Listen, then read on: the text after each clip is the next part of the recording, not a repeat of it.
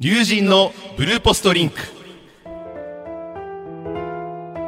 ブルーポストリンクは毎日新聞運動部の記者がリスナーの皆さんの生活とリンクする番組です。パーソナリティの名前から取った龍神ペアがフィギュアスケートを中心にリンク内はもちろんリンク外の話題もお届けします。皆さんこんばんは。今夜のお相手は最近ロカボ生活を始めた運動部デスクの羽賀達也と。はい同じく運動部記者の倉沢仁です。本日は1月19日金曜日です。皆さん1週間お疲れ様でございました。お疲れ様でございました。さあ羽賀さん1月19日、はい。本来だとね今日は何の日なんですけれども、はい。今日はですねなんとユース五輪開幕日ということでね。おはい。羽賀さんもねオリンピック、はい、取材に行かれたユースオリンピックですよ。なるほど。今回は第何回なんですか？今回はだからインスブルックから数えたの4回目ですかね。4回目。はい。韓国の関温道あの高原道って書くところですね。あで行われるということで。まあちょっとこの話はねあの羽賀さんのこの始めたさらっとや簡潔ねロカボ生活を聞いた後にちょっとね話していけばと思うんですけれども。あなるほど。はい。じゃあ私に今振られたわけですね。はいロカボ生活どうぞ、まあ私はちょっとね、やっぱりちょっとお腹を気にしてるわけじゃないですか。うん で、いろいろ手を変え、品を変え、あの、ダイエットうんの取り組みをさせていただいてるわけなんですけど、なるほどね、このロカボはですね、あの、いわゆる糖質制限の一つなんです。うんで、これポイントは糖質の制限をゼロにせず、適切な糖質を取るというのがロカボ。これはですね、一食あたり糖質量を 20g から 40g。で、それとは別に嗜好品から1日 10g。で、糖質をですね、1日 130g 以内に抑えるというですね、まあちょっとゆゆるいこれなんかそのグラ。ムで言われるとちょっと思い浮かばないんですけど例えばバナナ何本分とかなんかあるんですか？あ、それはですね、あのーターザンに書いてありますんで、後で読んでください。はいでいつから始めてるんですか？えーとですね、11か2かそのぐらいからですね。なるほどはい。効果は？なかなかいいですよ。もう、ね、順調に、あの、お腹がですね、あの、平らになってる気がします。気がするだけで 実際は85センチでしたっけ？前回あ、そうですね。85からのこう減少は見られそれたんでかはですすね、まだ、あの、定期測定日になってないんでね、まだわからないっていうことなるほど、ね。はい。でも、あのーやっぱりね、この成分表示をよく見るようになりました。うんね。で結構お砂糖多いんですよ。まあいろいろね、うん。入ってますよね。ね、もうラーメンとかも持ってのほかです。あダメですよね。ねだからあのー肉とかですね、うん。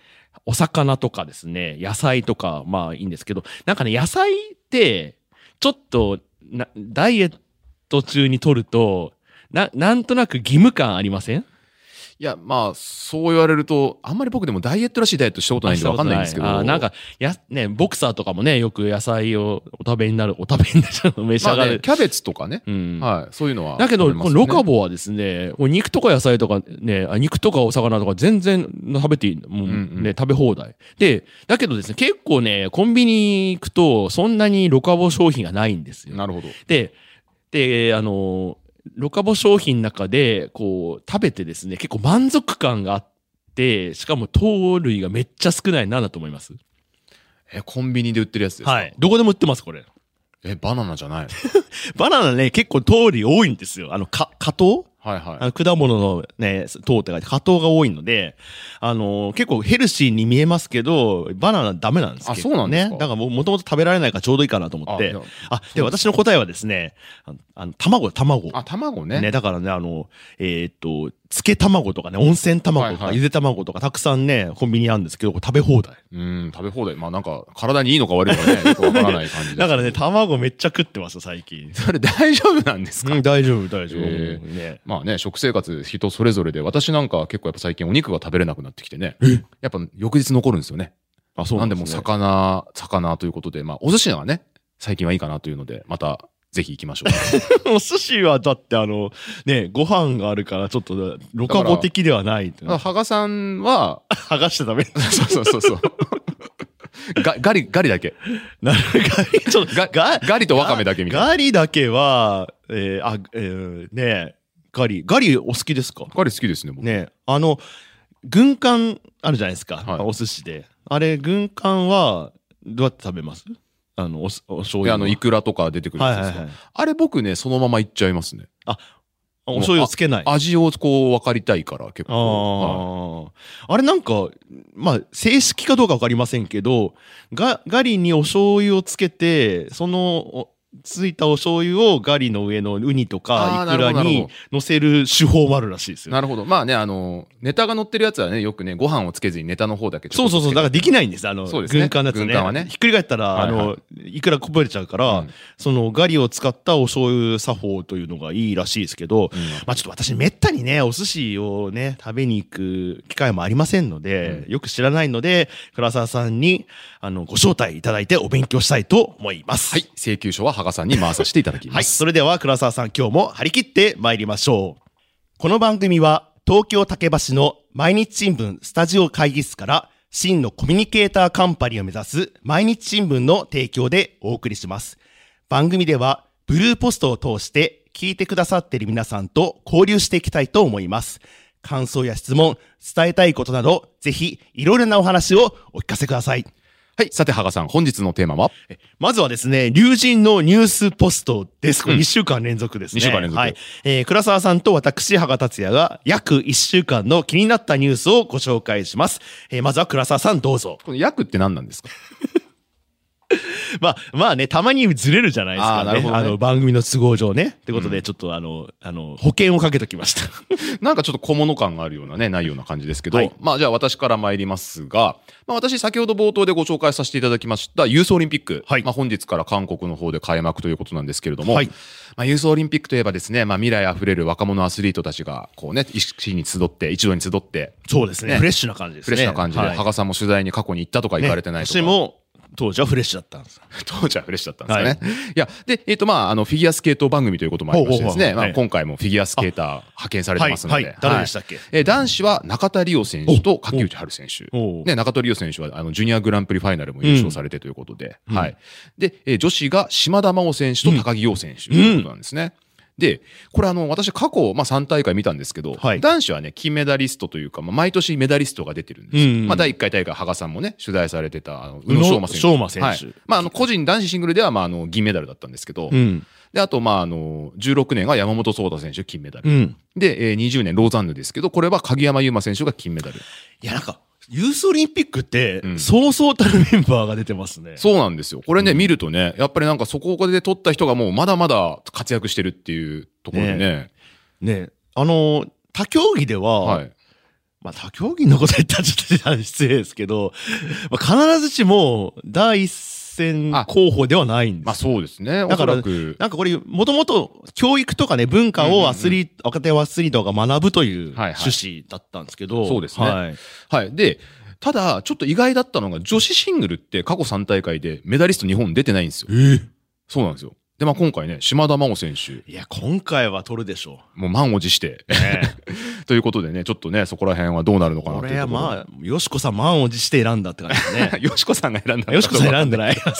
まあ、あの、日程を言うと、1月の27日に、まあ、男子ショートプログラム、うん。28日が女子のショートプログラム、うん。で、29日が男子フリー、30日があ女子フリーということなんですけあど、これペアとアイスダンサーないんですありますあります。あるそれぞれの男子の SP と女子の SP とかフリーとかのところで一緒にやってるんですけど、まあ、最終日2月1日はチームイベント。ね、これあの、ユースオリンピックならではですけどね。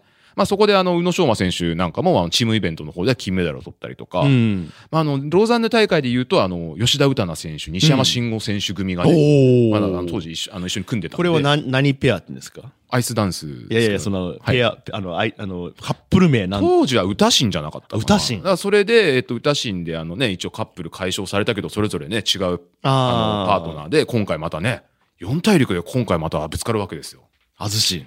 アズシンとね、うん。あの、歌政で。歌政がはい。なるうんまあ、そちらもね、ちょっとあの、四大陸の方はまた、あの、じっくりと話していきたいなと思うんですけれども。なんか、あれですね、前振りですか、これ。いやいやいやいや。ということで、まあ、あのね、1月19日の今日は何の日プラスニュースポストということで、はいユースオリンピックをちょっとね、紹介させていただきました。はいはい。ということで、選手の皆さん頑張ってください。はい、頑張ってください。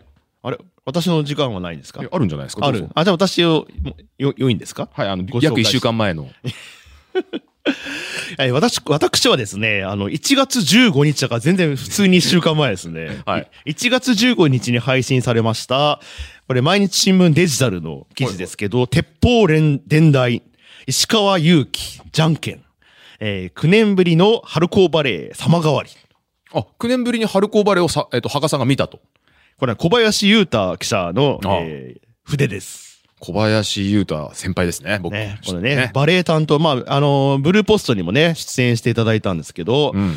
これね、あの、小林記者はですね、バレー、まあ当たり前、バレーボール担当、き9年ぶりに春高バレーに行ったと。はいサボってたんじゃないかっていうはい。疑惑が、あ、9年間は春高にも行かず何をしてたんだと。本当ですね。で、はいえー原稿にあるんですけど、最初にお断りをしておきたいと。はい。ね、私、かっこ記者が春高バレーを取材したのは9年ぶりになる。うんね、バレーボール担当記者が何を知ってたのかとお叱りを受けそうだが、私はバレー部員だった高校生から観戦を始め、記者になってからも地方勤務時代は正月休みを利用して会場に訪れていた。もう逆に正月休みを利用して行ってたんだって感じですよね。しかし東京運動部勤務になった、なって以降は他の取材との兼ね合いで一度も取材に行けなかったと。うん、なるほど。で、バレエ愛は他の記者に負けないと自負しているが、近年までの仕事の優先度が低かったと言える。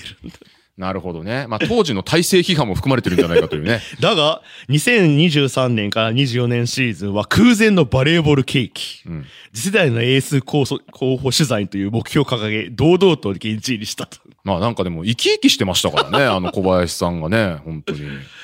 で、そこで見たものは、身長や高さ、パワーこそ違えども、やってることはまるで普段取材している男子日本代表、龍神日本そのものだったと。なるほど。それでね、これ、鉄砲、伝来と石川祐希とじゃんけんの話が出てくるわけなんですよ。うん。まあ、詳しくは、お読みいただきたいと。なるほどね。ねまあじゃあリンク貼ってね。はい。はい、読んでいただきましょう。ということで、私が、えーこん今週、約1週間、一押しのニュースでございました。これ約いらなかったんじゃないですか？はい、えー、倉沢さん、えー、そろそろお時間でございます。はい。それでは次のコーナーに参りたいと思います。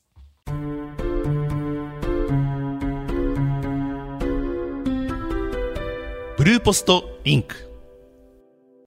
さて、次は、やっぱりフィギュアが好きです。フィギュアスケートの話題を、倉沢さんがお届けします。はい。えー、まあ今週はこれしかないかなというね、うんうんお題ですけれども、はい。なんかあったっけ？1月16日に配信されました、はい。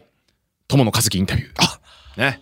これなんかさ、あの、なんかさ、って今ね、友達みたいな感じになっちゃいましたけど、なんか先週前振りがありましたよね。あ、そうなんです。これその、その案件です。その案件で、うん要はその取材する、できる日が1月15日、前日ですね。配信の前日が空いてると。うん。取材ができるんだったらそこですうんって話。うんうんじゃあ、16日に配信する予定なので、15日に大阪に行きますって話をして。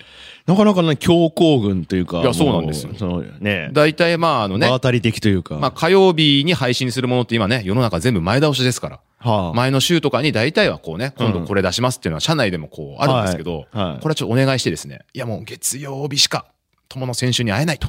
なるほど。もうちょっと絶対に原稿に出すので、うん。開けといてくださいと。ご利用ししたわけです、ね。ご利用しご利用ししてさすが倉浅さん偉いからね。いやいやいや、でも15日朝、専門記者ですから。15日朝に早起きして大阪に行き、うん。で、午前中に、えー、友野くんの取材をこれ。ね、あの、友野選手はね、はいあの、コラム。そうですね。素直に、笑顔に、幸せに。はい。コラムで有名なんですけど、インタビューって珍しくないですか、いや、そうなんですすよ。いや、僕も、ふと振り返ると、まあ、あのね、定期的に打ち合わせで、まあ、オンラインだとか、あの、リアル含めて会ってますけど、はい。あ、そういえば、インタビューしてないな、みたいな。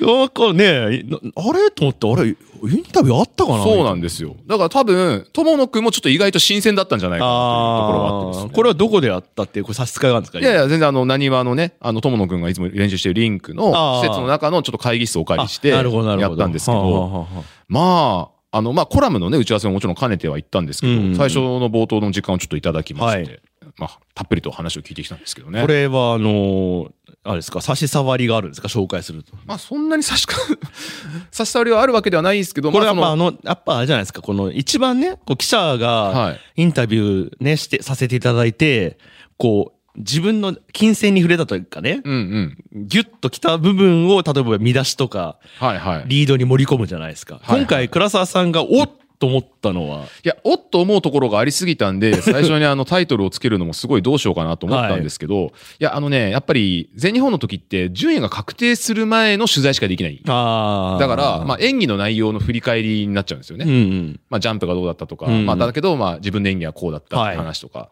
なんだけど、やっぱりその、えんあの、順位が勝ち6位という形に友野選手今回なって、うんで、まあ、あの、派遣大会とかもね、代表とかも発表された上で、うん。どう思ってるのかなっていうのはあずっと気になってたんで。確かにね、そういう機会がなかったということですそね。うなんですよね。まあ、世界選手権の代表とかは、やっぱり記者会見が設定されたりとかするんですけど、うんまあ、やっぱりそこら辺の、こう、まあ、特にね、代表に入らなかったっていう、入れなかった人っていうところにね、取材って別に設けられないじゃないですか、そういうね、うん全日本期間中。うんなんで、ちょっと気になったところがあって、うんで、それでちょっと取材でそういうことも聞かして、インタビューさせてくださいっていう話を友野君にしたら、うんあ、いいですよって話になって。まあでもあれじゃないですか、こう、まあ結果的に代表に選ばれなかったわけじゃないですか。で、うんうんちょっと気を使いません？我々。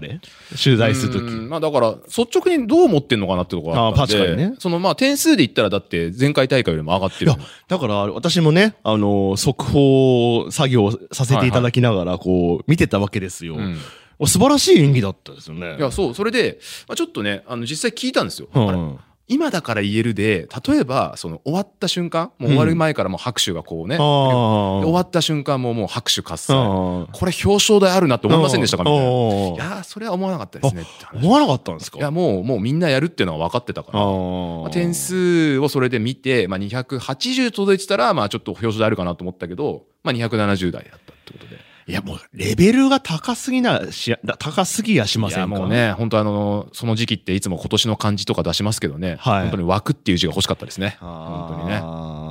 一時。枠。今年の漢字、一時で枠。ねえ。はねえ。3枠じゃないんですい。ねい。や、ちょっと枠足りないだろうって思いますよ、ね。3枠以上なんないんですか？ね、なんかちょっと、例えばでちょっすけどと、スペシャル枠とかないんですか？例えばですけど、じゃあ世界選手権で優勝した場合は、優勝国枠みたいなね。ああ、その、マックス3枠以上のやつね。そうそう、だからん優勝国枠とか、例えばその優勝者の場合は、あの、無条件で翌年に出れるとかね。あの、選抜高校野球の神宮大会あ枠みたいな、ね。神宮大会枠とか。そういうのまあが、ちょっと前のね、ワールドカサッカーワールドカップだったら優勝国は翌年、あ、翌次回大会出れるとかってありましたけど、はいはいはいまあなんかそういうのがあると、もう一枠は増えてたのかなとかね。確かにね。思ったりとかうーん。ちょっと ISU に言っといてください。ね僕が言うだけでルール変わったらもう相当いろいろ変わりますけどね。いや、ね。もうね、お便りの一つから変わるかもしれません。まあ本当にね、そうなんですよね。なんでまあじっくりお話を聞かせていただいて、でまあ、あの、ちょっとね、ご本人もすごい熱く語ってくれたので、まはい。あ、ちょっとあの、いろんな情報とか間違いがあっちゃいけないなっていうところもあって、はい。であの、インタビューをこうこう仕上げて、うんうん。で、じゃあ、友野選手、この、このインタビューで行きますわ、って話をした。あ、お願いしますって話になあって。、もうそこでもう、大体こんな感じになりますよっていうあそうになったわけなんですね。そうなんですよ。だから流れ、大まかな流れとしては、じゃあ、あの、冒頭でこういうお話、今回聞いた話でこういう話して、で、最後はこういう話だとか、こうはいいうお話も、ちょっとじゃあ、インタビュー原稿で入れさせてくださいって言ったら、あ、いいですよって話になってうん。でちょっとやったっていうところがあってね。はい。これ、まあ、その振り返りもね、あの、まあ、私は、まあ、ぶっちゃけインタビュー読んだんですけど、はいはい まあ、あの、読んでない方のために、まあ、お聞きしますけど、これ、あれですか、振り返りだけなんですか、このお話は。まあ、その振り返りと、まあ、正直その代表に入れなかったことについて今どう思ってるのかっていうところと、まあ、あとはその、ちょっと早いかもしれないんですけど、来季以降みたいな。早すぎるでしょ。でそのプログラムどうするんですか？早すぎるやしませんか、ちょっと。そしたらでも、なんか、本人もでもちょっと踏み込んでて、うん。結構ね、あれなんですよ、ミラノ・コルティナシーズンのことまでね、ちょっとね、視野に入れてるような感じ。そんなに？はい。ええ。こうね、やっぱこう、毎年、やっぱいろんな選手ね、来季はどうするんですか、タイミングをね、ちょっとこう考えるじゃないですか。やっぱり特にあの大学卒業された選手って1年1年がやっぱ勝負でやられてるはい。そしたら友野君の口から、まあ、あのやっぱミラノコルティナに向けてはみたいな話があったんで、はあまだまだい見れるんだと。い。うん。友野君をね競技会の場で見ることができるんだとそういうような形でね。そういう可能性がないこともあり得るわけです。いやだってそれは選手でねやっぱり1年勝負でっていう選手ももちろんいるでしょうし自分が満足する演技ができたらもう僕はいつ辞めてもいいですよって選手もいるかもしれなしないるほど。っていうのあるじゃないですうかやっぱりかりました。えー写真とかも撮影されてましたよ、それね。はい、写真はね、はいあの今回は大阪写真部の梅田愛子記者が撮ってくれたんですけど、はいまあ、うんいろんなカット撮ってくださってこれねまたねコラム用のカットも撮ってくれてるんですよ。ああ、これは公開されてないんです。コラム用カットはちょっとあのやっぱりねその写真も楽しみにしてほしいなということでなるほど。毎月、ね、コラムも配信してますけど、はい。その時にちょいちょいこう出していけたらないう、ちょい出し物もあるちょい出し物もあるような形でね、はい、楽しみにしてくださればと思いますけど。なんかあの、じなんか今回の写真で、なんか自分、なんか自分のなんか、な、なんだっけ、演技を確認する友の選手みたいな。か過去プロを調べて過去プロを調べあれ、あれ、マジ調べなんですか？あれはマジで過去プロ調べて。なんかそれ臨場感あるなと思って。なかなかそういう写真ないですよね、あのね、過去プロプラス、あとなんかその、いや、多分あの大会で僕飛んでたと思うんですよね、みたいなので、あの、にあの、なんですか、スケレンの、あの、公式サイトあるじゃないですか。リザルトあれを調べてた。とか行ったりとかしてあて、で、あの、まあね、今度の火曜日には、コラムの方が配信されますのあで、素直に笑顔に幸せにの方が配信されるんですけど、来週ですね。はい。それは、今ちょうど僕の思い出プログラムシリーズが始まって、はい。でそれもあったんで結構過去プロを調べてたってあいうのがなるほどね。ああ、そういうことなんね。じゃあ、はいそれが盛り込まれるわけですね。その、あの、そうですね。作業が。はい。なので、えっと、今度の火曜日に配信予定の素直に笑顔に幸せに。まだ原稿来てないんですか？原稿来てないですね。あ、そう。はい。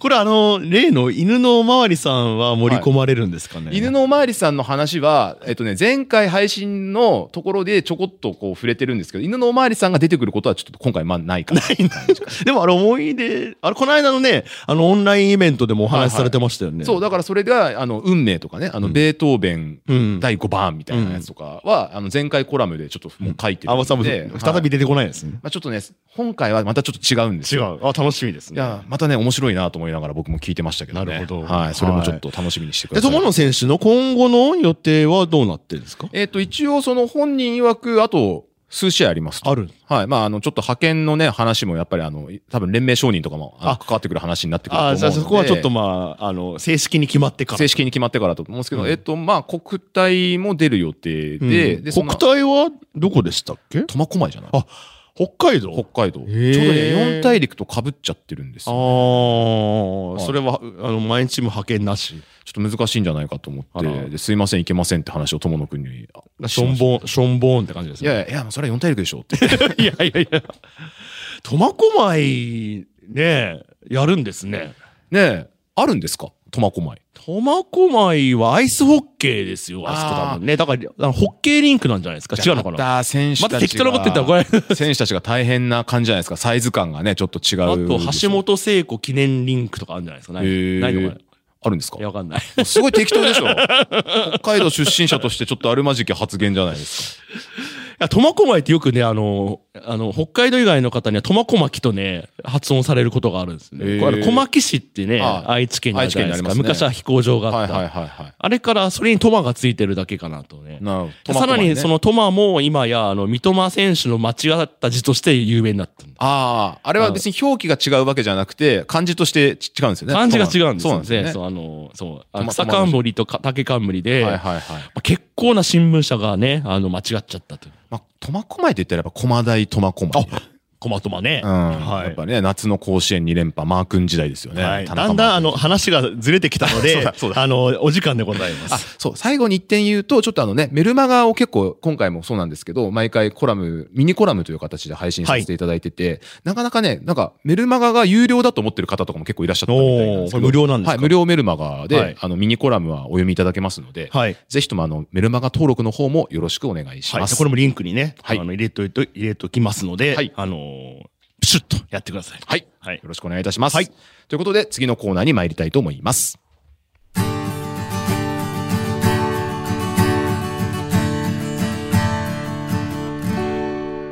ブルーポストリンク。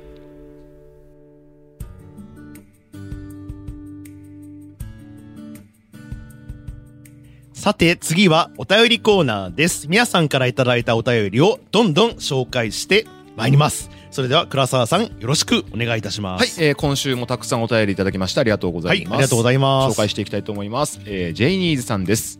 えー1月12日も楽しい放送ありがとうございました放送内で金魚のニュースの時アクアリウムをやっているスケーターさんはいるのだろうかという話がありましたが耳寄り情報がありますお佐藤俊選手の2020-21シーズンの ISU バイオの趣味欄に Take care of デメキンかっこ One King あ One, one kind of goldfish と書いてありました佐藤選手はその頃ピノちゃんというオカメインコや青い赤星インコさらにチワワンという名のトイプードルを飼っているとペットが話題になりました、え最近の状況はわからないのでデメキンちゃんを含めペットたちは元気かなと時々思い出しています。いつかペットの話題も含めた佐藤選手の特集記事が読めたらいいなと密かに願っています。ということですね。はい、ありがとうございます。やっぱりね、なんか、リスナーさんに助けられてる面が多いですよ、いや、でも、我々ね。言う、言うもんだなと思いますね。言うもんならやっぱりね、あの、餅は餅や、餅は餅や、はいね、やっぱ知ってる人は知ってるんですよ。ねやっぱりだから、こういう情報はファンの方々の方が知っていると。テイクケアオブデメキンです。すごいですね。これ大谷選手だとテイクケアオブデコピンみたいなね。でもデメキンは、デコピンは名前だから、あ、デメキンはあのあ種類でしょあ、そっかそっかそっか。えーねそうなんですね。これちょっと聞いてみてまあ、ちょっとあの、四大陸選手手権ね、佐藤選手も、ちょっと一明けぐい。らいでところでみたいな。どこで、どこで突っ込むかどうかにね、さすがにちょっと試合前には聞けないので、ねねいや、一明けでしょ、これ多分。聞けるとしたらそこになるのかな。で、これし、実はあの、ね、佐藤選手がこの放送を聞いてて、いや、聞かれると思思ってましたみたいな。な いそ。こまでいったらちょっとね、なんか、ブルーポストすげえなと思っちゃいますけどね。じゃあちょっと、倉沢さん、あの、任務として、四大陸任務としてお願いします。まあ、他の他社さんもね、聞きたいこと多分いっぱいあるから、佐藤うん俊君の場合はね。はいちょっとだからそこは、あの、読みながら、はいちょっと空気を読みながらね、はい、行っていきたいと思います。はい、ありがとうございます。えー続いてまいります、ベラさんです。サムネが良すぎて早速ブルーポストリンクを聞きました。バックステージでのモニター周りの逸話、下がれて下がってと言われる草さんということですね。あ、これだから山本聡太選手の話じゃないですか？はい。ねサムネというのは、ね、前回放送サムネは山本聡太選手そうですねこれ確か、えっ、と、中国杯の、うんなんかあの、ミックスゾーン、一焼けかな？なミックスゾーンかなんかのバックボード赤い写真ですよ、ね。はいはいはいはい。うん吉田光太、あフォトグラファ吉田君ーが撮影された写真を採用させていただきました。これね、また一夜明けっていうのも毎回大会会場によって場所が変わるんですよね。そのミックスで一夜明けやる時もあれば、なんかそうですね別のなんかプレカンルームの一角そうを使そうそうそうってとか。そうそうどこが多いんですかね今回はプレカンルームの一角が一番多かったですかねスケアメの時はミックスでしたけどスケカナプレカンルームだったしフィンランドはなんかドーピング待合室みたいな もうもう使ってなかったんで一夜明けああ。あの、選手ホテルに記者が行くってパターンもありましたけどね。昔ですかね。はい。で、選手がそのホールに降りてきて、はいはいそのホールのなんか椅椅子かなんかに腰掛けて、お話をお伺いお伺いするっていうこともありました。えー、それは羽賀時代なんですね多分ねそうですね。はい。うんなるほどはい。ありがとうございます 何の、何の役に立つんだみたいな。まあね、モニター周りの逸は下がって下がってと言われる草さんね。これはあの山本聡太選手がプロトコルが気になりすぎちゃって、あの前回のワールドの時にミックスゾーンを乗り越えて記者用のプロトコルを見ていたという話ですね。ねはいえーはい。ありがとうございます。えー続いてまいります、クラゲさんです。地元名古屋の中日新聞記者さんが、そうたくんの会心の演技に男泣きされていたエピソード、記者さんたちのお話ってなかなか表には出てこないから、とても貴重。岸和田出身だけど、名古屋に来て名古屋の方々の心にも届いていることが嬉しい。倉沢さん、素敵なエピソードありがとうございます。ということなんですけど、はい、ありがとうございます。こちらですね、私がごめんなさい、あの前回放送で中日新聞って言ってたと思うんですけど、あの中日スポーツ、中スポさん。中日新聞じゃなくて中日スポーツだったんですね。中スポさん。あ、でも、同じ同じようなもんじゃないんですよ。怒られますよ、そんえ、なだ、じ そうそうそう。ゃあ訂正ってことですね。まあ、ちょっとあの、私があの、イメージの中で、あの、中日新聞だと思ったら中スポさんだったと。まああのね、当該の人から別に指摘を受けたわけではないんですけど、はい放送聞き直してて、中日新聞のご担当者さんは女性記者だったなと思って、あー。そうなんです。スケートカナダをスケートアメリカに訂正したいみたいな感じですまあ。そんなような感じで、はいはい。まあ、あの、男泣きになってたっていうのはそういうことなんあで。、そっかそっか。あ、女性だから男泣きしない。そうそうそうそうなるほどね。なかなか最近原稿でも男泣きってちょっとね、まあちょっとね、今ね、微妙な時,、時代ですからね。ねなってましたけどうんうん、まあ確かに岸和田出身だけど、もう名古屋からしたらだってもうすごいね、スケーターを抱えてますよ、やっぱりね。まあそうですね。選手にしろ、山本聡太選手にしろそうですねはい、ありがとうございました。はい、ありがとうございます。えー続いてまいります、キキドンさんです。今年もよろしくお願いしますお願。いします。サムネがリリシーソータ選手は1月10日お誕生日おめでとうで採用されたのでしょうか？草草民的には全日本取材裏話泣けましたハガデスクのお耳の恋人はギャグのように言い続けていたらいつか定着すると思います笑いということですね ありがとうございます。ありがとうございます 要するにこれ、お耳の恋人は皆さんギャグだと思ってるわけですね。ギャグじゃない いやいやいやいやいやいやいやいや。えだからあのあれでしょ？お口の恋人んってとうん。続くお耳の恋人博達也みたいな感じなのいやー、そうですね。これ、むこれね、あの、元ネタがあるんです、ちゃんと。あそうなんです私が中学生の時聞いてた深夜ラジオの、ね、あの文化放送のアナウンサーさんが言ってたんです。それなんかパクリじゃないですか？大丈夫？いや、バカ パクリじゃないですよ。オマージュです。オマージュ。ュ。オマージュね。はいはいはい。はい。よろしくお願いします。ありがとうございます。はいまあでも引き続きね、多分、羽賀さんがずっと言い続けると思います。はい。しつこくね。はい。はい。えー続いてまいります。ともさんです。えー、羽賀記者のミニスキーが懐かしすぎる。私は体育の必修がスキーで、若い頃はブリザード、ブリザードとユーミンが流れるスキー場に毎週末行っていたけど、スケートは全くできなかった。スケート選手にはリスペクトしかないです。ということでね。はい、ありがとうございます。ミニスキー。ミニスキー。その前にユーミンのブリザードね。ブリザー。そうそうそう ブリザー。ありましたね。なんかこれも流れて確かに流れてた流れてましたけど、はいやっぱ恋人はサンタクロースとかねなんかあースキー場だから私をスキーに連れての主題歌じゃないですか違ったかなあとでも、あの、真冬のね、女王の広瀬さんがね。広瀬香美さん、絶ね好調が流れてますね。絶好調ね、はいあのえーなんだっけゲレンデゲレンデでが溶けるほど恋したい。とか、はロマンスの神様とかね。ね。もう世代がバレますね。やっぱり別に隠してないですけど。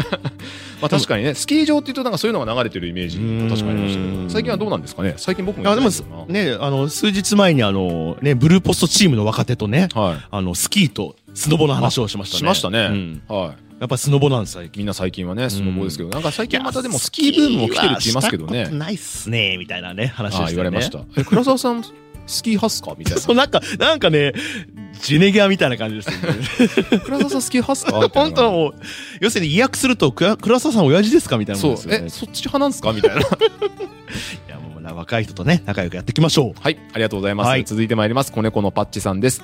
羽賀さんの積水ハイムがセクシーハイムに聞こえて笑ってしまいました。すいません。すぐ突っ込んでくれる倉沢さんがいないと寂しいですね。倉沢さんお疲れ様です。ご実家には帰られたのでしょうか？テレビで見ましたが雪が降ってましたね。サウナに入ってゆっくりできるといいですね。ということ。あ、これあの多分全日本選手権の時あですかね。そう私が一人でうん放送した時の、あの Voicyにねいただいたコメントうんうん。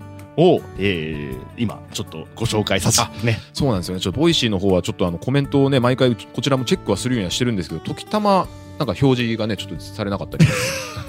時たまね。でもう一もう一件あるんですよはい確かねそのね Voicyコメント美味しいコメント。はい、えーで、ネムさんですね。久しぶりの放送とても楽しかったです。羽賀さんの噛み具合、倉沢さんのツッコミも健在でした。お土産プレゼント敗者復活戦、自分も応募したことを思い出し、ドキドキしながら聞いていました。当選された方が素敵なメッセージを送られていて、えー私のメッセージって放送して大丈夫な内容だっけと、つい心配していました。当選しなかったから流れていませんでしたが。えー次回の放送内容、匂わせが気になりますね。次回も楽しみにしています。ということですね。はいありがとうございますありがとうございます。ね次回放送。これあの、友野選手のインタビューでしたねははいい羽賀さんの噛み具合ってそんな健在でしたか？健在でしょうね。逆にだっけ？いや逆に僕羽賀さん噛まなかったらなんかいろんなこと起こるんじゃないかと。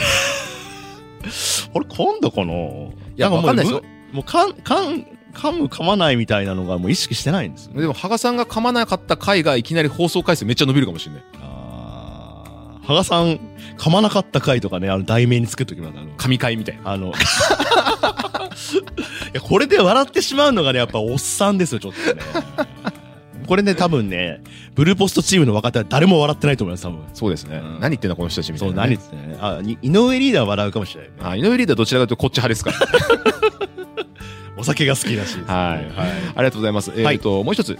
てるなつさん、はい。えーこちらはですね、ハッシュタグはないんですけど、羽賀さんがエゴサで見つけた投稿をどうしても読んでほしいと脅迫されたので、ちょっと私のことを読みますけど、だからあのブルーポストリンクのハッシュタグがついてるのを一応ご紹介すると前提なんですけど、はいはい。ブル単にブルーポストリンクとあの検索したら出てきたあ、なるほど。あ違うリプライかリプライでもらったのかそうはい、ねはい。ありがとうございます、えーブルーポストリンク聞かせていただきました。一番思ったのは羽賀さんの笑い声って本当に楽しそうということ。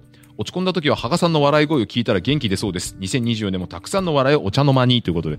これねちょっとねどっあのリスナーの皆さん聞いてくださいよ。一番思ったのは羽賀さんの笑い声って本当に楽しそうということだけ僕に渡した原稿を太字にしてあるんですよ。いやこれコピペしたんですよ。あコピペ？うん。あこれ羽賀さんが読んでほしいところをいやい太字にしたわけじゃないやいですやいや。いやいやいやいやいやいやあのー確かツイッターだと思うんですけど、はい。ペロッとコピペしたらこうなったんですよ。あそういうことですか、うん。まあ、てっきりなんか羽賀さんがね脅しつつなんかここここを重点的に読めみたいな。そんなそそそなんかそれい嫌な人っぽくないですか？そんないやいやじあの自己中みたいな。いやでもね。自意識過剰みたいな。羽賀さんの笑い声がお茶の間をね明るくしてるっていうそのはね。笑い声ってあんまり気にしたことないですけどね、まあそんなガハハって言ってます？まあ羽賀だけにあこういうこういう声？今ね なのかな？わかんない。はい。えー今週もたくさんありがとうございました。はい。えー どうでしたっけ？あ倉沢さん、はい。残念ながらお時間です。ちょっとグダグダになってきますけどね。はい。えー、羽賀さんからお知らせがあるとかないとか。はい、えーお知らせです。今日ね、お知らせがたくさんですよね。はい。はいまず一つ目ですが、えっ、と、この番組はですね、あの、お便り、もあの、募集してるんですけど、うんラジオ番組のように、えー来週、まあね、放送するときは今週になってるんですけど、ね、来週のお便りテーマっていうのをね、毎回できれば設定したいと思います。なるほど。はい。で、栄えある来週のお便りテーマ第1弾ですが、読みますよ。はい。えっ、と、倉沢さんに教えたい、えー上海のいいところです。おうえー2月1日開幕でいいんですよね。はいえーフィギュアスケートの四大陸選手権。こちらで上海で行われますけど、でこれを現地取材する倉沢さんに、えー上海誘惑のスポットを教えてあげてください。ね、えーお便りコーナーの締め切りは、ね、これからですね、原則、えー火曜日、ね、今回の場合は23日です。なるほど。まあね、私は別に上海で遊んだりはするわけではないんですけれども、まあぜひね、皆さんのおすすめスポットあって、時間があればちょっとね、訪れたいなと思いますので、ただこれね、羽賀さんちょっとね、今、トラブル中なんですよ。はい。あの、ビザの取得のためのインビテーションレターがまだ来ない。またですか？本これ、倉沢さん多分ね、あの、当局にマークされてんじゃないかと思いますなんか。来ないんですよ。はい。で、いや、そしたら現地に聞いた。はい。なんで来ないんですか、はい送ってくださいと。うんそしたら、あの、あなたのその申請がまだ ISU から承認されてない。あだから、こっちはいつでも用意してるんだから、あ ISU が承認するように、あなたから ISU に問い合わせろみたいな こと言われて、で、僕だけだなと思って、他社にも聞いたら、他社もなんかペンディングらしくて。ちょっとまたエマージェンシーで。そう、またイマージャンシーでやんなきゃいけないですよね、本当にね。なんか毎回なんかこういうトラブルがありますけどね。はい。では、ふるってご応募お願いいたします。お待ちしています。この番組では皆さんと楽しく交流ができたらと思っています。伝えたいこと感想など何でも構いませんのでお便りをお寄せください。投函はプロフィールに記載している投稿フォーム。Voicyお聴きの方はコメント欄からもどうぞ。X、旧 Twitter でも受け付けています。ハッシュタグ、カタカナでブルーポストリンクをつけて投稿してください。はい。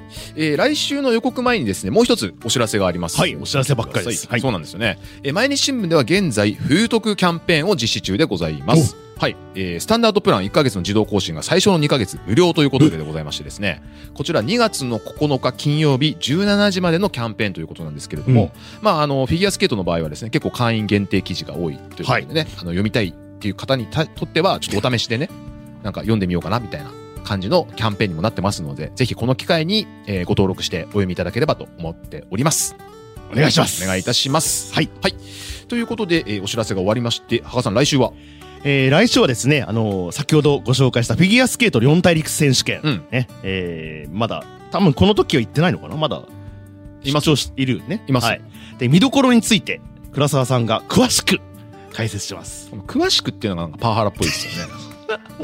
何でもパワハラとか言うから、もう何も言えなくなっちゃうじゃないですか。はい。ね。何も言えないどころかね、もう、あの、何も言う時間がないんですね。はい。じゃあ、締めたいと思います。ね。はい。それでは、えー本日のブルーポストリンクは、この辺でお開きにしたいと思います。今日もやりますよ。パーソナリティは、お耳の恋人、運動部デスクの羽賀達也と、はい、同じく運動部記者の倉沢仁の龍神ペアがお送りしました。皆さん、さようなら。